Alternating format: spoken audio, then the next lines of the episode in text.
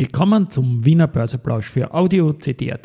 Heute ist Donnerstag, der 7. September 2023 und mein Name ist Christian Drastil. An meiner Haut lasse ich nur Wasser und CD. Heute geht es um einen korrigierenden ATX und Rechenbeispiele im Wiener Börseplausch mit dem Motto Market.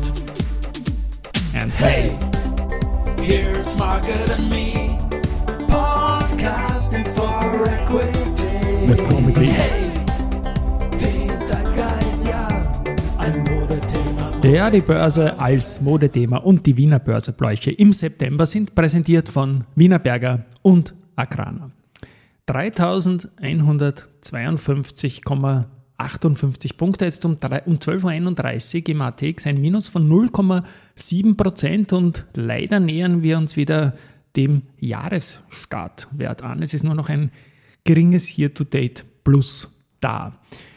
Ja, heute auf der Gewinnerseite haben wir die Wiener Berger mit plus 0,5%, den Verbund mit plus 0,3%, die EVN mit plus 0,2%. Auf der Verliererseite die AT&S mit minus 2,8%. Risikohinweis, ich habe äh, im Wikifolio, da habe ich unlängst erst verkauft, wieder aufgestockt. Föstalpine mit minus 2% und die BAWAG mit ebenfalls minus 2%. Beim Geldumsatz haben wir, was haben wir denn da? 11,2 Millionen bei der ersten Group, 4,8 bei der OMV und 3,3 haben wir bei der BAWAG, also da die üblichen Verdächtigen vorne.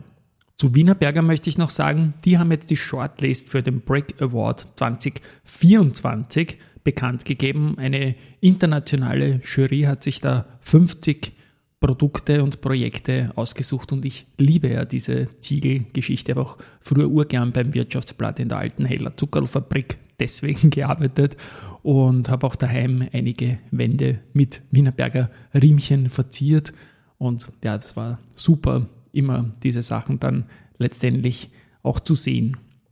It's time for the main event. In Event bleibt aber die Geschichte rund um die Telekom Austria mit zwei Facetten. Einerseits die bevorstehende ATX-Aufnahme und andererseits die Abspaltung der Euro-Telesites. Beides ist beschlossen, beides wird kommen. Einmal weiß man schon den Termin, das wird dann bei 18. September ATX Thema sein. Und unter der Voraussetzung, dass die Abspaltung noch nicht vorher passiert ist, habe ich mir jetzt angeschaut, wie das damals war. Das war der Präzedenzfall Immofinanz und Buwok.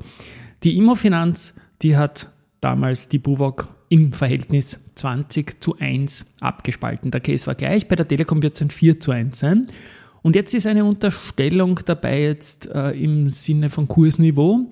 Bei der Immofinanz war es damals so, da ist die Aktie bei 2,6 Euro gewesen. Die haben danach äh, eine 1 zu 10 äh, Bewertung gemacht, also dass die Aktie von 2,6 auf 26 und so weiter. Das ist mit den heutigen Kursen vergleichbar, aber darum geht es nicht. Damals war eine Aktie 2,6 und für 20 hat man eine Buwok bekommen, die hat damals dann mit 13 bis 13,5 Euro gestartet. Und bei der Euro-Telesites geht man davon aus, dass die in etwa so viel kosten wird wie die Telekom Austria jetzt. Das ist gestern auf 7 Euro, ist gleich Jahreshoch, ist gleich 21% Year-to-Date Plus gegangen. Und wenn man jetzt sagt, auf der einen Seite hat man 4 zu 1, auf der anderen Seite 20 zu 1, dafür war die Buwok ums Fünffache größer als die Immofinanz, dann kommt man in Wahrheit wieder aufs gleiche Verhältnis auch hin. Und bei der Immofinanz war es dann so, dass es am Tag 1 der, der Abspaltung 21 Titel im ATX gegeben hat, auch 6 Titel im ATX 5, weil die Immofinanz, die war damals sogar im ATX 5 drinnen. Und es gab am Tag 1 keinen Gewinn, wenn man sich das Ergebnis angeschaut hat. Die Immofinanz hat in Wahrheit um das verloren, was die Buwok neu in den Portfolios eingebucht worden ist. In the long run war es dann ein super Geschäft für Immofinanzanleger, weil die Buwok auch so gut performt hat. Wie gesagt, Risikohinweis, das weiß man noch nicht bei der Euro-Telesites. Sie gefällt mir. Ähm, wie sie dann performen wird, wird man natürlich sehen, vor allem auch, wie sie sich einstellt. Spannend waren damals die Aktienumsätze. Die Immofinanz hat an dem Tag X 29 Millionen Euro Umsatz gemacht und die Buwok 60 Millionen Euro Umsatz. Und das wäre sicher nicht ganz so viel gewesen, wenn die damals nicht im ATX gewesen wäre. Weil ein bisschen Indexumstellungen waren da schon auch Orders dabei, die passiv sind. Und insofern, glaube ich, wird es mehr Umsatz geben, wenn das passiert, erst wenn die Telekom im ATX ist. Es ist auf der anderen Seite aber natürlich von der Abwicklung her eine Spur mühsamer für die ganzen Anleger, die das Ganze reproduzieren und auch für die Wiener Börse. Aber es bleibt auf jeden Fall spannend. Ich noch eine Anekdote dazu. Die Buwog war am 28.04.2014 erstmals an der Börse. Und bis am 19.06., da habe ich Druck gemacht bei verschiedensten Stellen, dass die Charts von der Immofinanz diesen hässlichen Zacken um die 20% runter ausbessern. Der ist heute ausgebessert. Also man hat das bei der Buwog dann nachgezogen, um die, also beim Immofinanz nachgezogen, sorry, um den Buwog-Abschlag. Deswegen sieht man auch heute nicht mehr, wie es damals genau mit den Kursen war. Das ist der, der Nachteil.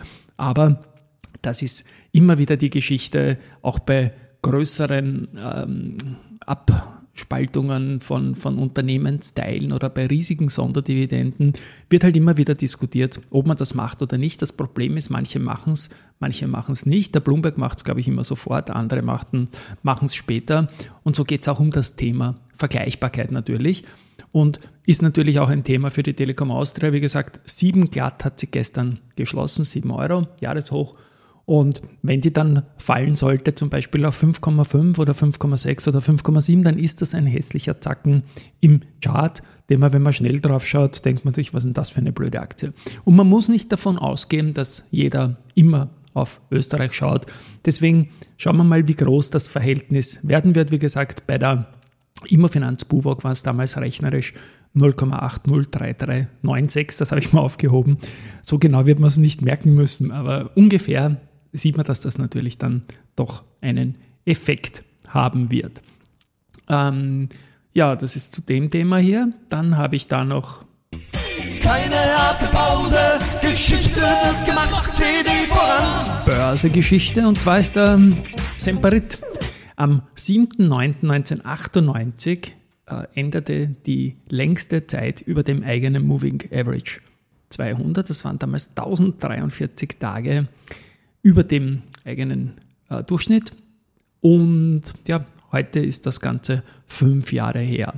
Die Semperit ist jetzt gerade auch ziemlich heiß unterwegs, hat recht gute Tage hinter sich, weil am Montag äh, ist der Ex-Tag, 9-11, 3 Euro runter. Momentan, erst bei mir fahrt so oft die Rettung vorbei. Das ist schon, muss ich dann nachher noch darauf eingehen. Fragen nämlich auch immer wieder Leute, warum da dauernd die Rettung vorbeifahrt. Ähm, am Montag, wie gesagt, gibt es die, die, den ähm, Ex-Tag bei der Semperit 3 Euro Dividende. Also nicht wundern, wenn die Aktie am Montag fällt. Wenn man es hat, gehabt schon in der, am Schlusskurs vom Vortag, dann kriegt man diese Dividende und braucht das Geld dann am Verrechnungskonto nur zu suchen. Aber die Gäste ist natürlich auch da ein Thema. So, jetzt habe ich das fertig gesprochen, noch die Rettung. Ja, in manchen Börse People Podcasts fünf Rettungen hintereinander nur vorbei und immer Alert und immer Panik. Das liegt vielleicht an der Nähe äh, vom AKH. Das liegt auch daran, dass da manchmal Klimademonstrationen direkt vor der Haustüre sind, aber da braucht man wieder keine Rettung oder sonstiges Blaulicht. Wie auch immer, es ist viel Blaulicht und es geht auch dazu passend dieser Jingle hier. Soll ich ihn gleich wegschicken oder ja. die Polizei rufen oder sagen, nein, nein, das kann nur der Chris Adraste sein. Das ist der Michael Müller. Äh, der zum Podcast da war und meint, ich käme manchmal wie ein Fahrradbote gekleidet. Jetzt nichts gegen Fahrradboten, weil sonst würde ich mich ja nicht so kleiden, zu Business-Terminen hin, aber das ist halt so. Und ja, gleich einmal ein kleiner Spoiler auch. Ich werde jetzt viele Termine machen, weil wir für 2024 Großes vorhaben und das möchte ich gerne persönlich vorstellen. Also bitte nicht. Soll ich ihn gleich wegschicken oder ja. die Polizei rufen oder sagen, nein, nein, das kann nur der Chris Adraste sein. Bitte nicht wegschicken oder die Polizei rufen, sondern mich einfach anhören. So, was haben wir noch Neues? Weil Neva und Pfizer, die haben positive Daten zur Immunogenität und Sicherheit des Limay-Borreliose-Impfstoffkandidaten VLA 15 bei Kindern und Jugendlichen äh, nach einer Booster-Verabreichung erreicht. Also da gibt es laufend neue positive Daten und das schaut sehr gut aus. Die Aktie ist an einem schwachen Handelstag jetzt mal 1,6% im Plus. Spannendes tut auch der Friedrich Hoemer, der Polytech-Gründer, also nicht der Junior, der jetzt ähm, CEO ist, sondern der Senior.